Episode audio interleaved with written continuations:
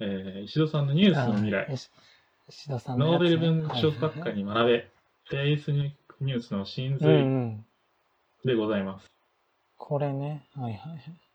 うんいやいや、なんか俺が言ったせいで、ちょっと見ていただいたっぽくて。あこれ面白かったですね。確かに。はい。あのーいや、まあまあ、でもこれはまあ有料なんで、まあ、見ていただ、興味を持ったらまあ見ていただければと思うんですけど、うん。まあちょっと聞きたかったのは、うん。そもそもなんかこう、まあこの、えー、回では、はい。なんかき記事、まあだからフェイクニュースと、うーん、フェイクニュースを語るときに、うん。なんかもうちょっと、ディティールをしっかり、まあ、フェイクニュース動向の問題について話すときに、ディテールっていう要素が重要で、えー、ノーベル文学賞作家ガルシア・マルケスっていうのはもともとジャーナリストからスタートしてるんですうが、ん、そうそ。そうれを、まあ彼はなんでジャーナリストから、えー小説家に転身できたのかっていうのを、えーフェイクニュースの論点、フェイスニュース、んディテールっていうのが大事だったっていう風なんですけうど、ん、それはフェイクスフェイクニュースに通じるものなんじゃないか。まあ、いわゆるジャーナリズムと、えー、まあ、小説、フィクションのあ淡いを抜けるところのディテールっていうところについて、えうー、おん。話が進んでいくという動画ですね。そう、だから記事、記事の信頼性が何で担保されてるかっていうと、まあそれはディティールがやはり重要であると。で、はいディティールっていう、まあだから、ニューガミソさんもやっぱり、うんあの、いえこれろいろ記事最後書かれて。まで素で行くんですか？いや、まあまあまあ、いいじゃない。ニューガミソさんが、うん。あの、ライティングをしてるわけですね。そうそうそう。だから記事も。も書かれてたりするので、はいしかも自分もなんか結構いろいろ何か物事を話すときとか、うんあるいは、なんか、えー、それこそ、まあ自分も創設とか、科学雑誌の創設とか書くときはあるんですけど、はい。あの、そういうときに、まあディティールどれぐらい詰めるのかって結構悩んだりするんですよね。だから、あとはまあ普通に話すときもそうだけど、なんか、うん。ここの細かく言った方が、なんかこう伝わりやすいんじゃないかとか、うん。面白いんじゃないかっていうふうに思って、うん。なんかこうパーッと、さっと進めるところと、ディティールをしっかり書くところと、うん。あの、考えながらおそらく書かれていると思うんですけど、はいはいはいはまあ、特に、なんでしょう、取材ならともかく、その、コンテンツを紹介する記事とか、い。うん。あるいは、うん、ライブレポートとか、なんかそういう時に、ライブレポート苦手だけどね。ど そそんなこと言っていいの？まあまいやあいいか。ぜひください、ライブレポートのお仕事。勉強させてもらいます。勉強させてもらいますじゃなくて、いい記事書くように努めますので、お願いします。その、その、だから、うん、そのディティールって、うん。どういうふうに取捨選択しているのかなってはい。思って、ちょっとそれが聞いてみたくなって、えーちょっとこの話題を持ってきたんですけど、うん。いや、んまあ、でも基本的なところは 5W1H ですよね。いわゆるディテールっていうところについて考えてた。うん。何月何日、えー何々が発売になります。うん。どこからいくらみたいなうん。ところはまず基本で、誰が書いてるんですっていうところもあるし、っていう風で進めていくんだと思うんですけど、うん。で、まあ基本的な 5W1H だとか、ね、うん数字が出てくるような情報っていう、まあ外せないだろうし、で、そこから掘り下げていくときに、ディテールって何っていう話になると、えー、難しいよね。そうですね。だって知ってないと書けないよね、掘り下げる。からう、ん。するっていうのの前には、まず、それを書くときに対象について知る、知ってることからじゃないと書けない。うん当。然な。プレスリリースとかを元にして書くんだったらともかく、それにプラスアウトするんだったら自分の知ってる情報から引き出さないといけない。そうするあと、ーその対象、例えば書いてる人がこれまでどういうものを書いてきてる。その書いてきたものはどういう評価を受けたはにもなるだろうし、以外にも、例えば、その、えー例えば本を発売するってなった時に、じゃあこの本におけるトピックだとかっていうのは、うん今どういう受け入れられ方をされてるか、だとか、を、まあ自分の見立てとして書くわけだよね。だからまず見立あてー、知識だとか見立てっていう重要で、それをディティールとして盛り込んでいくのが必必要なんですよ。あ。ほう。ほうとか言って。うんうん。なるほど。だから、フェイクニューススってなったら、ただそういうのを掘り下げていくときに、えーフェイクニュースだったら想像としてそれを掘り下げて。小説だったらそれを想像として掘り下げていく。うん。まあ、でも、まあ事実として書くんだったら知ってることから、データから出してこないといけないし、うん。っていうところだよね。なるほど。なんか、ちょっと話がずれるっちゃずれるんだけど、はい。なんか、あのーこの前引っ越しをしたんだよね。はい。手伝ったの。ああ、滑った。そうそうそう。で、その時、その、まあ、引っ越しの話をちょっと、なんか、ノートかなんかに書こうかなと思って書いてたんだけどさ、うん。あの最初は、その、僕とその、手伝った人で、なんかトラックを借りに行って、はい。で、そのトラックが予想以上に大きかったんだよね。すごい大きいなと思って、これだと、この一個一回り 小さいやつでよかったんじゃないですかみたいな話をうん。して、はい。でまあでも結局引っ越ししてみると、まあそのトラックでギリギリでうん、あの、うーん、ほとんど頑張って詰め込まんと入らんかった。で、引っ越しの時ってさ、うん。なんか思ったより量、自分が想定しているよりさ、なんか物が出てくるっていう現象に見舞われるやんか。うん。あの、しかもその、でっかいトラックっていうのが、普通免許でも運転できるらしいんだよね。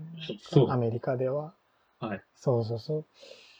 で、で、そうなるとうん、なんかそのトラックの、な、それが何トンぐらい入るトラックなんかっていうのを、知っといた方が良かったなって 知っ書といた方きながら思ったが書きやすいってこと？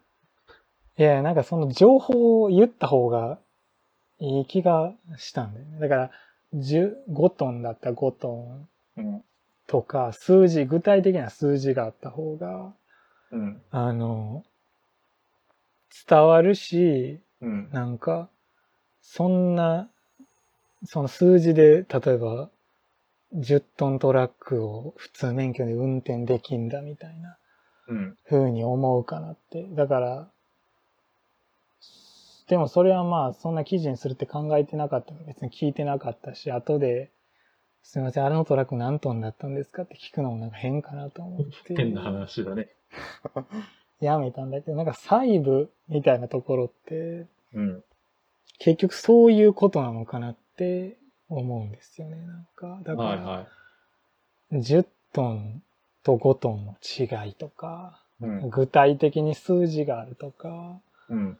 なんか具体的に名前があるとか、か具体的な家具の説明があるとか、うん。なんか、そういうことだとすると、うん。記事っていうのはまあ情報を伝えるためのさ、うん。あの、媒体じゃないですか。はいその時に、入れ込みすぎると、例えば、ゲームのなんか、うん。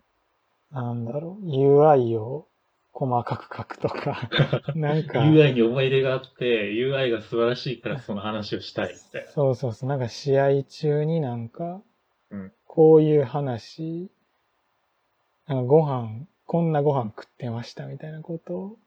入れるとか、なんか、試試合、選手が休憩、あ、休憩じゃない、選手が、選手が休憩中にこんなご飯食ってましたみたいなこと入れるとか、うん。なんか、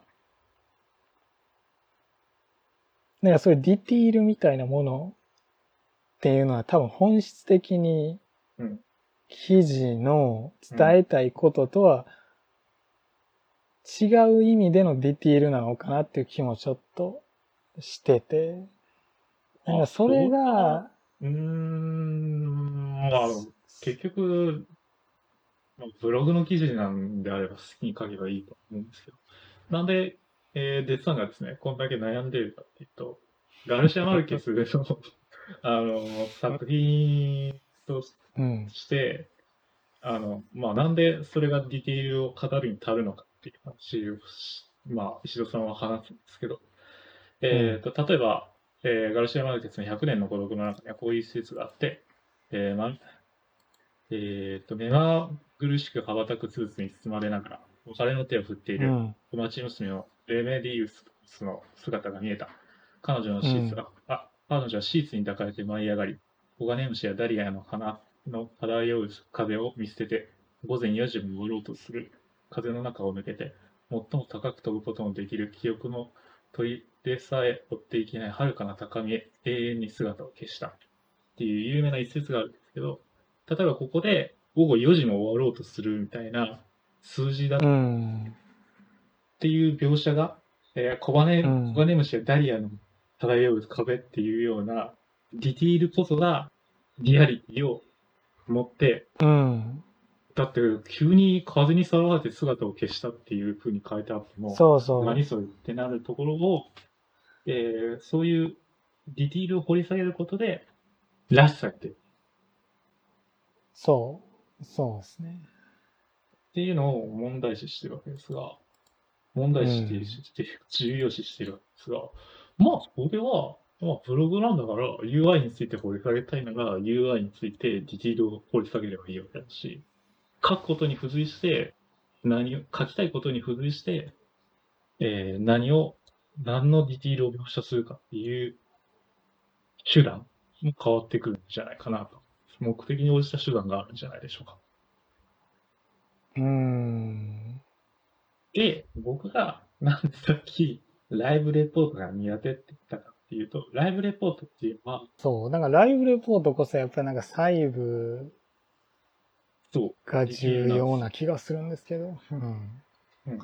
サイズが重要。なんで、しかも、自分が持っていった、えー、準備だとか、日々、その、あまあ、アーティスト、ミュージシャン、なんでもいいですけど、に対して持っている熱量っていうのが試される現場だと思ってるんで、緊張するんですね、単純に。単純に緊張するんで、難しい。もちろん音楽知識があれば、書けることが増えるっていうのと同じ理由だよ、これは。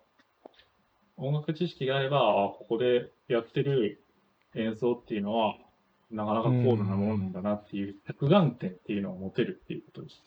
だから見立てをするためには準備が必要で、ライブレポートっていうのは一回きりだから、それが難しい。特に求められて。難しい怖いな。っていうことです。まあだから臨場感、だからやっぱりそれこそ臨場感をさ、こう、あの、文章にするときにさ、重要になってくるのはそう細部が、臨場感を伝えることができるような細部を描写していくことになるのかもしれないんだけど、うん。うーん、なるほどね。普通に、普通に？ニュースとかの記事だったら、それを調べながらだけ書いて、ああ、こういう風だったよね。そういえばそうだったよね。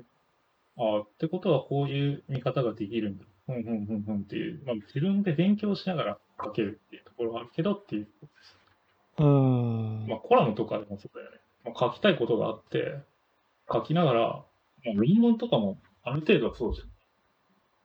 論文とかも、まあ、問題意識があって、ね実験があって、検討があって、まあ、この実験失敗だったなっていうことを論文にするわけじゃん。失敗でしたっていう書き方するでしょ、レポートとかだったら。うーん。そうね。なんか俺結構、その、なんか余剰な、なんかディティールって、なんか、その、余剰な気がするんだよね。余剰というか、うん。記事、例えば記事だとすると、まうんあ、それこそさっきも言ったように、まあ、いろんな例があるのかもしれないけど、まあ、例えば記事だとすると、うん伝えたい内容がこう、伝えるべき事項がまあ、いくつかあって、うん。で、ディティールっていうのは、その伝える事項を、その、強調する役割はあったとしても、本来伝える事項ではないわけじゃないですか、オブジェクトではなく、サブジェクトであるみたいな。うん。だから、なんか、でもこのサブな、あの、主題をこう増やしすぎると、それはそれで問題になるし、そう、何を、何を伝えたいのかわからん。詰め込みすぎわみたいな。かんなくなるし、ねそう、だから、適切に、その主題を伝えるために効果的なディティールみたいなものをこう配置するのが、うん。まあ、素晴らしい文章なんだろうけど、はいはそうね。まあ、あんまりこれ以上ちょっと自分の中で発展できないな、なんか。こ今の段階で。そういう構造があるっていうのはななんとなくわかるんだけど。い。それを先に、俺が書きたいっていうのを書き出すと、じゃあこれを書くために、いや、結局、うん。多分、誤解をしてる人もいると思う。記事を書くときって、えうん書き出しから書き始めてじゃないんですよね、多く。